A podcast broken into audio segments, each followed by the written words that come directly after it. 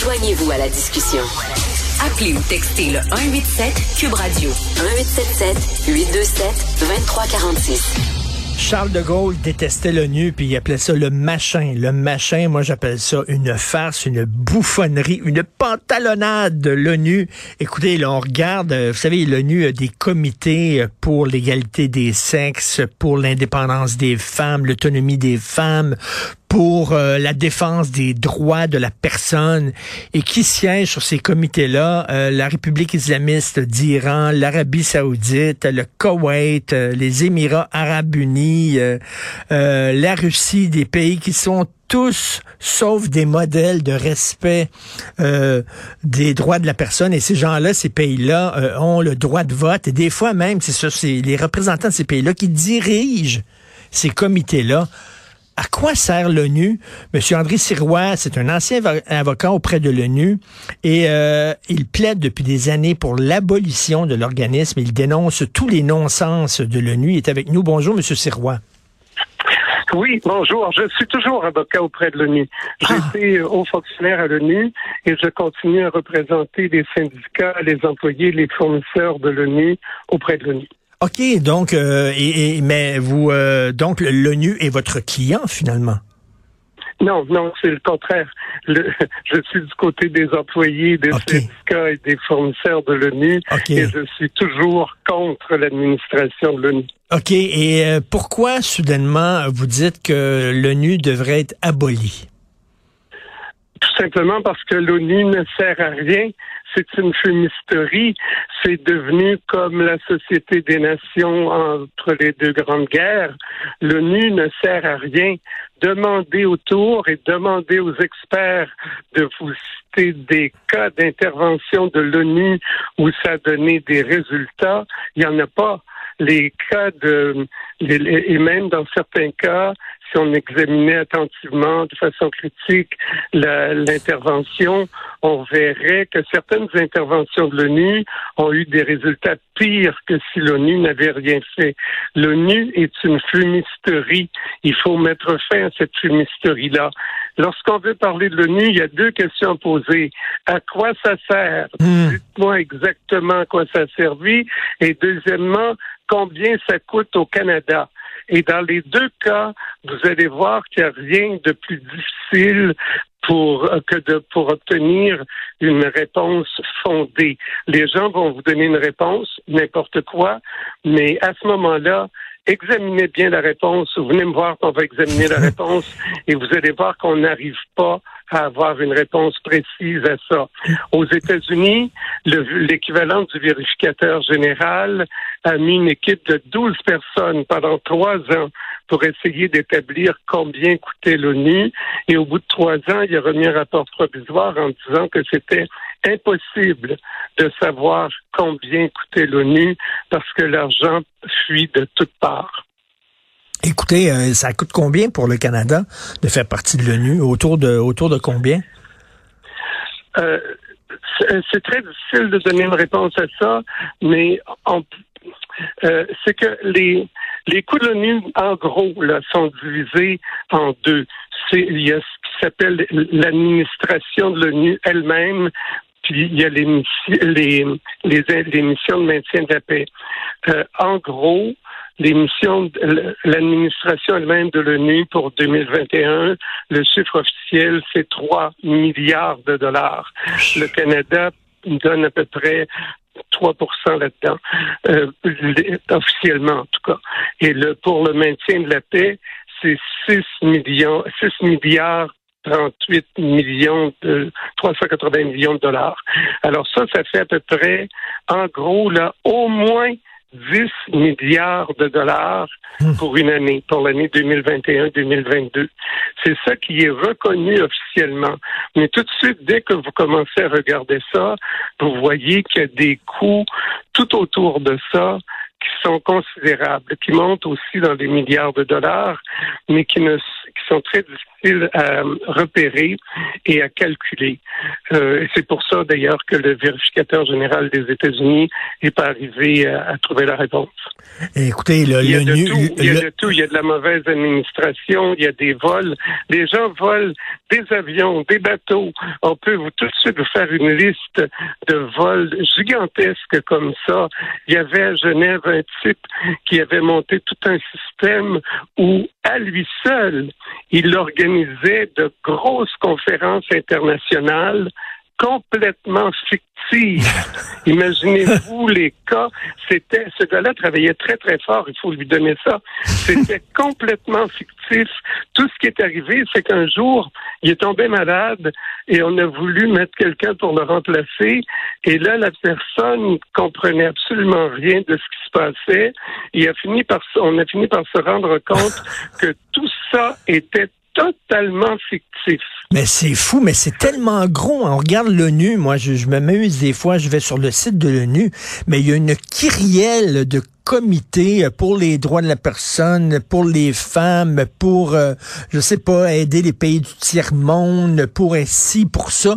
Euh, et là, chaque pays a son ambassadeur à l'ONU avec son équipe, avec sa cour. Et là, ça prend des petits fours, puis du champagne, puis ça jase à longueur de jour, puis tout ça. C'est une bête, un monstre énorme. J'ai encore dans mes cartons quelque part des invitations pour un, magnifique banquet pour lutter contre la faim dans le monde. Ça peut pas plus absurde, j'ai conservé l'invitation, évidemment, parce que euh, je sais très bien que les gens vont refuser de me croire. mais, mais même moi, M. Sirois, c'est un peu abstrait, l'ONU, bien sûr. Je, vois ça sur, sur leur site Internet. Vous, vous êtes avocat, vous représentez des employés de l'ONU, des fournisseurs.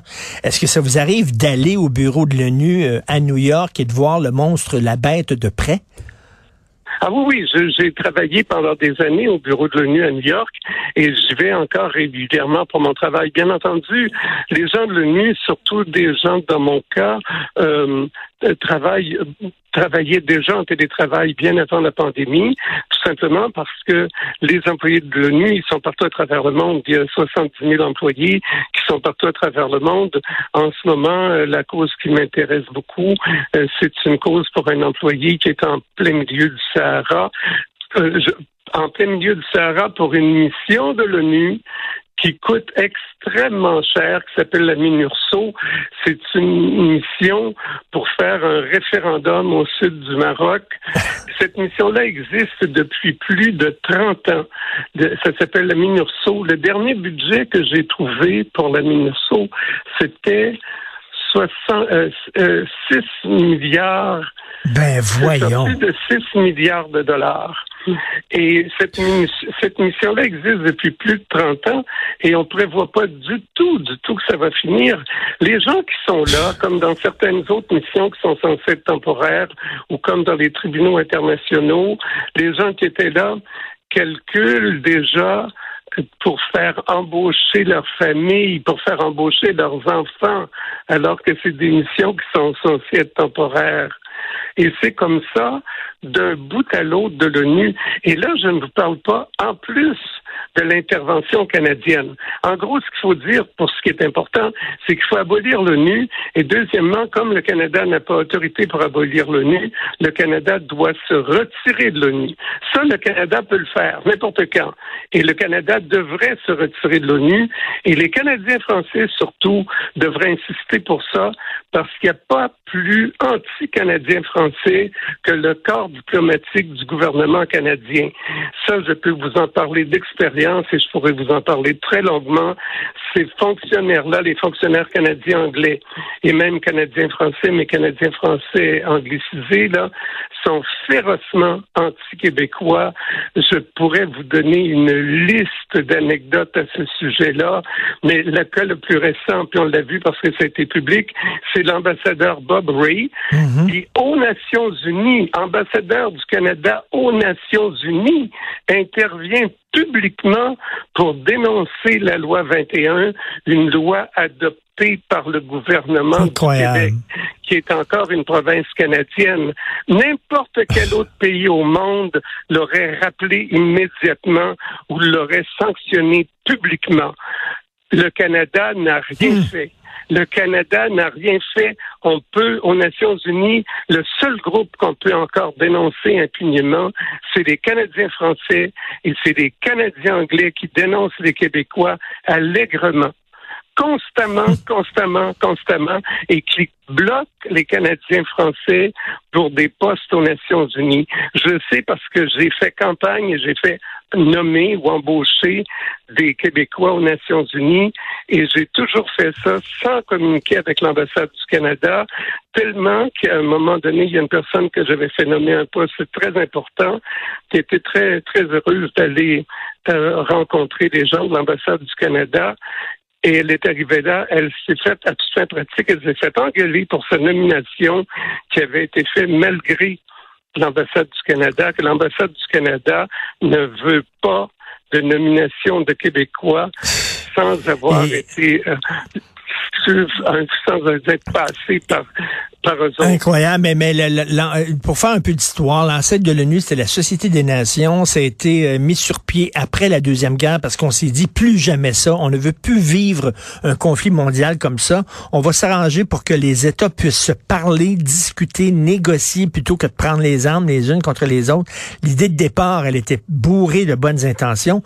Mais là, c'est rendu des planques, là, vraiment. Là, quand un poste, monsieur, monsieur Sirois, quand, quand quelqu'un a un poste d'ambassadeur à l'ONU, mais c'est fantastique. C'est une planque incroyable. Il va se retrouver avec un gros salaire, un gros budget, les petits fours, les buffets, etc. Et c'est surtout ce qui est scandaleux là-dedans. Vous avez parfaitement raison de parler de la Société des Nations, parce que finalement, L'ONU, on, on, dénonce beaucoup la Société des Nations, mais l'ONU, c'est une version moderne de la Société des Nations et ce n'est pas plus efficace. Mmh. Je ne suis pas de ceux qui sont partisans de toujours faire des comparaisons et de passer, aller voir dans le passé pour annoncer l'avenir. Mais dans ce cas précis, la Société des Nations a pris fin, entre autres, tout de suite après l'invasion de l'Érythrée par l'Italie, qui ressemble beaucoup, beaucoup à ce que les Russes ont fait en Ukraine. Hmm. Et, le résultat de l'invasion de l'Ukraine par la Russie, c'est qu'en ce moment, il y a de plus en plus de, de, gens aux Nations Unies et du personnel diplomatique auprès des Nations Unies qui disent clairement qu'on a la preuve très claire que les Nations Unies ne peuvent pas fonctionner et ne pourront jamais donner de mmh, résultats mmh. tant que les cinq grandes puissances vont avoir un droit de veto au Conseil de sécurité. Et s'il n'y a pas de droit de veto, il n'y a plus d'ONU. C'est aussi simple que ça. Dès qu'on va abolir le droit de veto, il n'y a plus d'ONU. Déjà, en ce moment, l'ONU est en train de s'effriter comme on n'a jamais vu. Et les gens les ambassadeurs, les gens du corps, du corps diplomatique posent publiquement la question et on va le voir maintenant là, avec l'Assemblée générale qui débute maintenant. On va voir, c'est il y a un très gros risque d'effritement des Nations Unies et c'est ça qu'on devrait ben faire. Oui, mais... Ben c'est un rêve. Les gens, les, gens ici, quand je vais parler euh, à, des groupes de gens ici, les gens, euh, je ne parle pas de la même chose que ce que les gens croient lorsqu'ils parlent de l'ONU. Les gens ont un rêve hmm. et ils s'imaginent que ce rêve-là doit continuer. Mais c'est un rêve, ça ne correspond pas du tout à la réalité.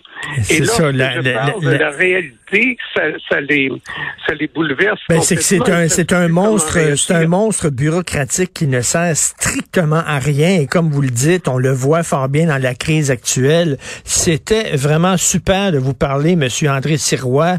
Euh, ça sert à quelque chose. Je vous corrige, ça sert à quelque chose. Ça sert à dépenser inutilement votre argent. Et c'est pour ça qu'il faut en sortir.